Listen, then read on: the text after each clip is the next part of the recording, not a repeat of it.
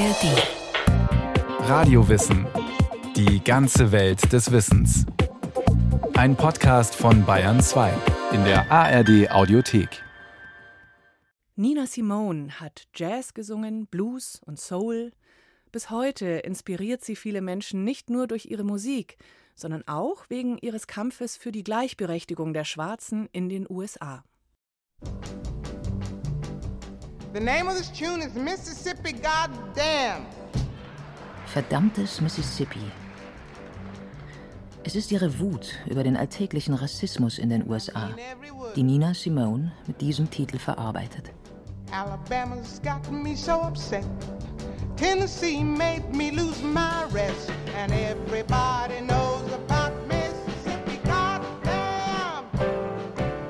Auslöser für den Song ist der Tod von vier schwarzen Mädchen, die in Birmingham, Alabama, 1963 durch einen Bombenanschlag auf eine Baptistenkirche sterben. Und die Ermordung des schwarzen Bürgerrechtsaktivisten Medgar Evers, der in Jackson, Mississippi, auf der Treppe seines Hauses erschossen wird. Das Lied ist ein Wendepunkt in Nina Simons künstlerischer Entwicklung. All I want is equality for my sister, my brother, my people, and me. Nina Simone artikuliert hier, was viele Schwarze damals denken und fühlen. Sie wollen Gleichberechtigung und nicht mit Beschwichtigungen, mit Lügen abgespeist werden. Und viele haben kein Vertrauen mehr und glauben nicht mehr an eine langsame Entwicklung zum Besseren. Oh, but this whole country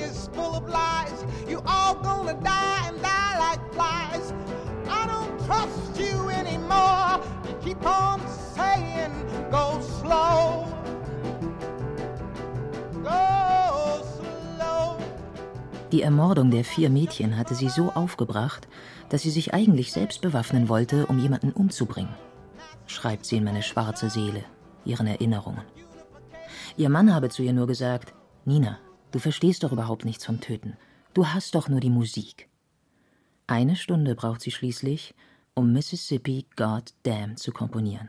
Ihren ersten Bürgerrechts- und Protestsong. Auf Schallplatte aufgenommen in der New Yorker Carnegie Hall 1964 wird er zu einem ihrer bekanntesten Stücke. Auch wenn viele Radiostationen im Süden der USA den Song nicht spielen wollen.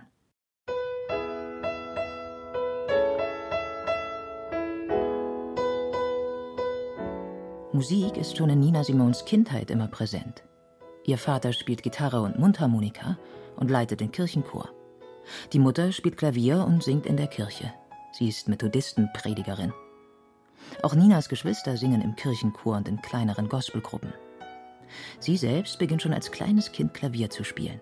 Sie ist außergewöhnlich begabt und begleitet schon früh ihre Mutter in der Kirche. Die Kirche als Ort der Gemeinschaft, der Hoffnung, des Gesangs, der Musik. Diese Erfahrungen sind ihre Wurzeln, wird Nina Simone später rückblickend sagen.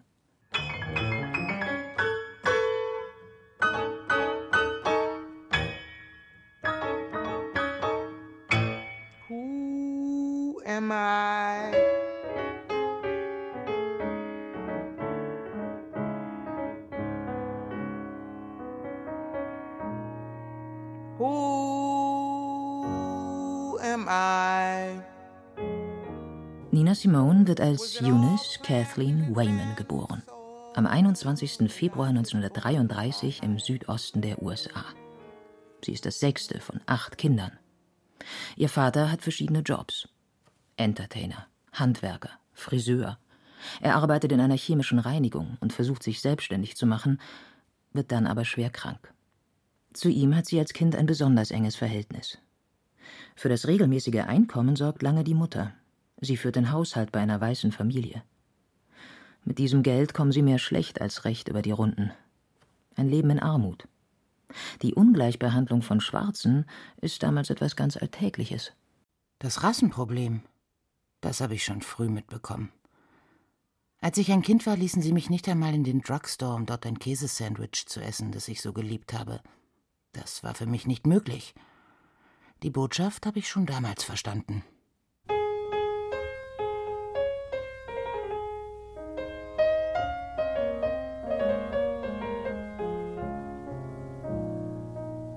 Ninas Traum ist es, klassische Konzertpianistin zu werden. Dafür übt sie täglich stundenlang und bekommt auch Klavierunterricht bei einer Engländerin, die ihr sehr zugetan ist und sogar Spenden sammelt, einen Fonds organisiert, um den Unterricht langfristig finanzieren zu können. Bach wird Ninas erste wichtige Inspiration. Es war Bach, schreibt Nina Simone in ihren Erinnerungen, der mich dazu brachte, mein Leben der Musik zu widmen. Mit elf gibt sie ihr erstes Konzert vor einem überwiegend weißen Publikum. Auch hier erlebt sie den alltäglichen Rassismus. Ihre Eltern, die in der ersten Reihe sitzen, werden aufgefordert, für eine weiße Familie die Plätze zu räumen. Und machen das auch. Erst als Nina protestiert, bekommen ihre Eltern die Plätze zurück und sie fängt an zu spielen.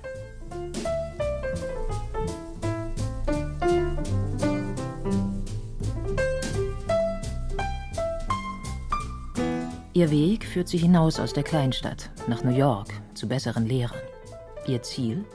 Die Aufnahme auf dem angesehenen Curtis Institute, einem Konservatorium in Philadelphia. Doch sie wird abgelehnt, ihr Traum zerplatzt. Sie wird abgelehnt, weil sie schwarz ist, so glaubt sie. Eine Wunde, die sie Zeit ihres Lebens schmerzen wird. Um Geld zu verdienen für weiteren klassischen Klavierunterricht, beginnt sie danach, eine Gesangslehrerin auf dem Klavier zu begleiten. Sie spielt populäre Songs und Standards und fängt dann an, in Bars aufzutreten. Um das vor ihren Eltern zu verheimlichen, ändert sie ihren Namen in Nina Simone. Nina, weil ein spanischer Freund sie immer so genannt hat, Nina, Kleine, und Simone wegen der Schauspielerin Simone Signoret.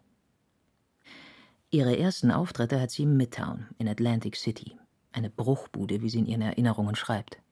Sie spielt ohne Noten, alles aus dem Kopf. Der Besitzer ist zufrieden, bis auf eine Sache: warum sie nicht gesungen habe.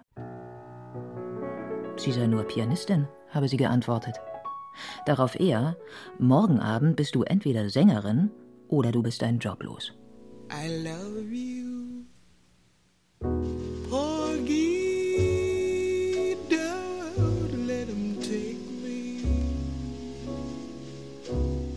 1958 erscheint ihre erste Schallplatte mit den Stücken, die sie sonst abends in den Bars spielt. Am Ende der Aufnahmesession unterschreibt sie einen Vertrag, über den sie sich Jahre später noch ärgern wird, weil sie leichtfertig und ohne es zu ahnen ihre Rechte abtritt. Eine Auskopplung aus dieser LP wird ihr erster großer Erfolg. I loves you, Porgy. Yes, I love you, Porgy. Don't let him take me. Don't let him handle me with his hot hands. Mit ihrer zweiten Platte, Nina Simone at Town Hall, schafft sie den endgültigen Durchbruch. Begeisterte Kritiken, Einladungen zu Konzerten und Fernsehshows folgen. Ihre Platten kommen nur noch in Europa auf den Markt. Und sie fühlt, dass sie in New York angekommen ist, unter den Künstlern und Intellektuellen des Village, dem Innviertel jener Tage. Dort spielen Jazzmusiker wie John Coltrane und Thelonious Monk, in den Clubs Maler, Beatschriftsteller, Dichter und Intellektuelle wie Langston Hughes und James Baldwin oder die Dramatikerin Lorraine Hansberry, mit denen Nina Simone sich anfreundet. Gleichzeitig entwickelt sich zu dieser Zeit auch eine neue Folkszene mit Musikerinnen wie Joan Baez oder Bob Dylan. Ein lebendiges, kreatives Gemisch von Menschen, Musik und politischen Ideen. In New Orleans. Call it the rising sun. And it's been the run of many poor girls me. Oh Lord, I'm one. Nina Simone entwickelt sich zu einer überaus vielseitigen Künstlerin. Ihr Klavierspiel ist perfekt.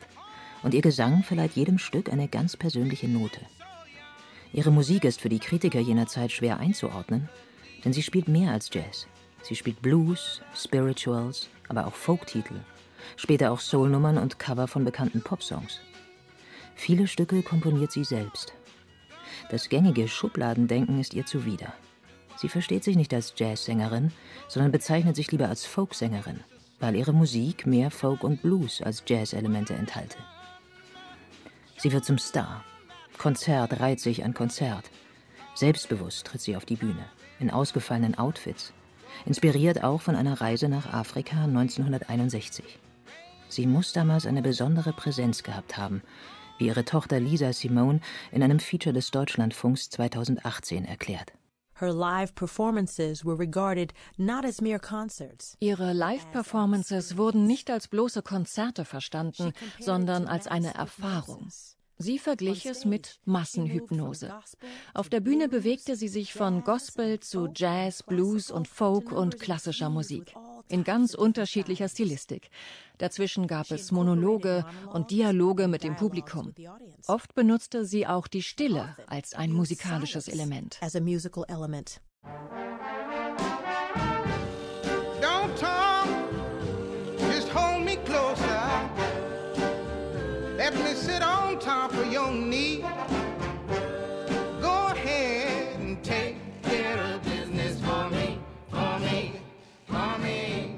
In den 1960er Jahren erscheint fast jedes Jahr mindestens eine neue Platte. Die treibende Kraft hinter ihrer kommerziellen Karriere ist ihr Mann, ein ehemaliger Polizist. Als Manager hat er alle vertraglichen Angelegenheiten unter Kontrolle und organisiert auch ihre Touren und Auftritte. 1963 schließlich der Wendepunkt in ihrer künstlerischen Entwicklung. Mit Mississippi God Damn beschäftigt sie sich erstmals auf der Bühne mit der Situation der Schwarzen in den USA. Von nun an gehören politische Songs, Protestsongs als fester Bestandteil zu ihrem Repertoire. Sie positioniert sich damit deutlicher als andere aus der Unterhaltungsbranche und geht auch das Risiko ein, ihrer Karriere zu schaden. Während Martin Luther King Gewaltfreiheit predigt, stellt Nina Simone sich auf die Seite derer, die meinen, einen Schritt weitergehen zu müssen. So wie zum Beispiel die Black Panther Party, die sich für bewaffneten Widerstand aussprach. Ich wusste, dass vielleicht irgendwann die Zeit kommen würde, wo wir für das Recht kämpfen mussten. Und damit hatte ich keine Probleme, schreibt sie in ihrer Autobiografie. Der Ku Klux Klan war nicht gewaltlos, ebenso wenig wie die Polizei oder die Regierung, wenn sie sich bedroht fühlten. Sie spielt auf Benefizveranstaltungen und nimmt an Demonstrationen teil. Steht auch 1965 nach dem berühmten Protestmarsch schwarzer Bürgerrechtler von Selma nach Montgomery beim Abschlusskonzert auf der Bühne, zusammen mit Stars wie Joan Baez, Harry Belafonte, Tony Bennett oder Sammy Davis Jr. Nina Simone ist befreundet mit den wichtigen Köpfen der Bürgerrechtsbewegung. Für Stokely Carmichael, der später in den 1960ern eines der führenden Mitglieder der Black Panther Party wird, ist Nina Simone die wahre Sängerin der Bürgerrechtsbewegung.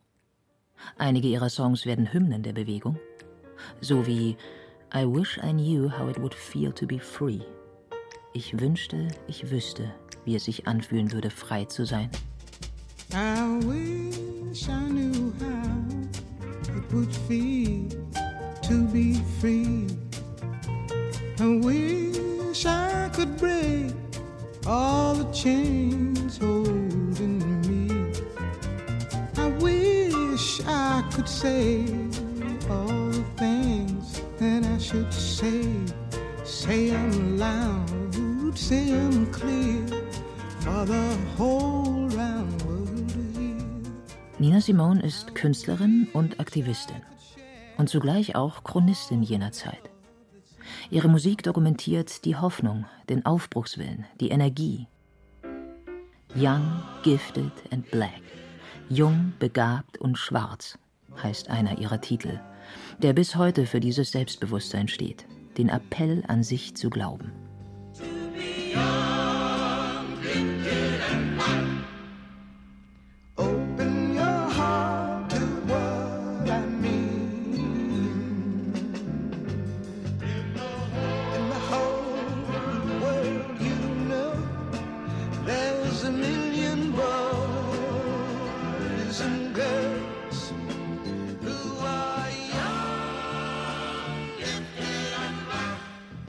Simone schwankt in diesen Jahren zwischen Hoffnung, Wut und Verzweiflung. He was dreaming of the day. Drei Tage nach der Ermordung von Martin Luther King im April 1968 geht sie auf die Bühne und fragt, Why? The King of Love is dead. Und die Trauer und die Erschütterung sind auch heute noch deutlich hörbar. Turn the other cheek, he'd plead. Love thy neighbor was his creed. Pain, humiliation, death. He did not dread. With his Bible at his side, from his foes he did not hide. It's hard to think this great man is dead. Der Tod von Martin Luther King, der für seinen gewaltfreien Kampf für Gleichberechtigung den Friedensnobelpreis bekommen hatte, erschüttert nicht nur die schwarzen Menschen in den USA. In mehr als 100 Städten kommt es zu Krawallen, mit Toten, zahlreichen Verletzten und vielen Verhaftungen. Ready, ready? Im Sommer 1969 tritt Nina Simone im Rahmen einer Konzertreihe in Harlem auf. Am Ende zitiert sie ein Gedicht von David Nelson, von den Last Poets, einer Gruppe von schwarzen Musikern und Dichtern. Der Titel Are You Ready? Are you ready to kill if necessary? Seid ihr bereit zu töten, falls notwendig? Bereit, weiße Sachen zu zerstören? Häuser niederzubrennen? To smash white things? To burn buildings? Are you ready? Are you ready to build black things? Doch die Hoffnung auf Veränderung, auf Revolution schwindet Ende der 1960er Jahre. Die schwarzen Anführer sind entweder im Gefängnis oder tot, wie Malcolm X und Martin Luther King. Andere Aktivisten ziehen sich ins Private zurück. Nina Simone kehrt in den 70er Jahren den USA verbittert den Rücken. Amerika hatte mich und mein Volk verraten und unsere Hoffnungen zertreten. Sie sei enttäuscht gewesen. Von den Männern, von den Schwarzen, die den letzten Kampf mit dem weißen Amerika gescheut hätten. Nina Simone geht nach Barbados, wo sie eine Affäre mit dem Premierminister beginnt. Später lebt sie in Liberia, wo sie glaubt, ihre Freiheit gefunden zu haben. Zieht dann in die Schweiz, um in der Nähe ihrer Tochter zu sein, die dort ein Internat besucht. Dann in die Niederlande und schließlich nach Frankreich. Von ihrem Mann, der sich um alle geschäftlichen Dinge gekümmert hatte, trennt sie sich. Die Ehe war keine glückliche. Mehrfach soll er sie geschlagen haben. Doch nach der Trennung verliert sie den Überblick. Ihr fehlt ein kompetenter Manager, die Plattenaufnahmen werden seltener, auch ihre Konzertauftritte. Sie hat den Ruf, eine Diva zu sein, eine schwierige Künstlerin. Dazu kommen psychische Probleme, vermutlich eine bipolare Störung. Von den Plattenfirmen fühlt sie sich betrogen um Einnahmen aus den zahlreichen Aufnahmen. In den USA bekommt sie Schwierigkeiten mit der Steuerbehörde. Immer wieder steht sie vor dem finanziellen Aus.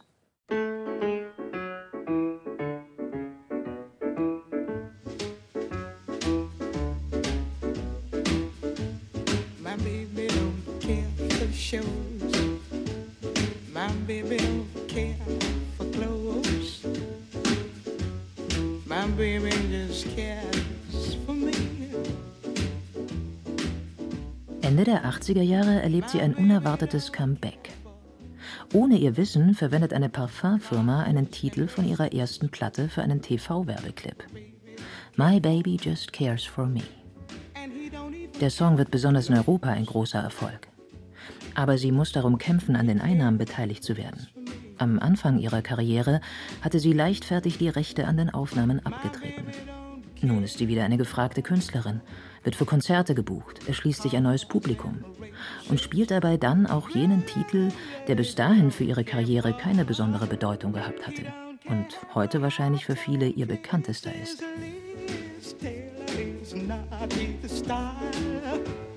And even Liberace smile. Something he can't see is something he can't see. I wonder what's wrong with baby. My baby just cares for.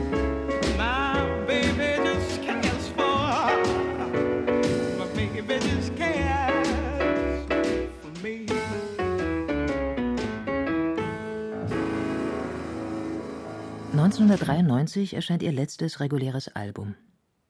Nina Simone stirbt zehn Jahre später, am 21. April 2003 in Südfrankreich, nach einem langen Krebsleiden. Doch sie ist bis heute unvergessen. In den 1990er Jahren werden ihre Platten von jungen Rap- und Hip-Hop-Musikerinnen und Musikern wiederentdeckt und gesampelt. Nach ihrem Tod erscheinen mehrere Tribute-Alben, die sie als Künstlerin würdigen und Dokumentarfilme, die ihr Leben nachzeichnen. Für viele Aktivisten und Musikerinnen in den USA ist sie Vorbild und Inspiration, wegen ihres Mutes und ihrer radikalen Unbeugsamkeit, ihres Selbstbewusstseins, wegen ihrer Rolle als eine der Ikonen der schwarzen Bürgerrechtsbewegung. Ihr Kampf für Gleichberechtigung hat bis heute nichts an Aktualität verloren.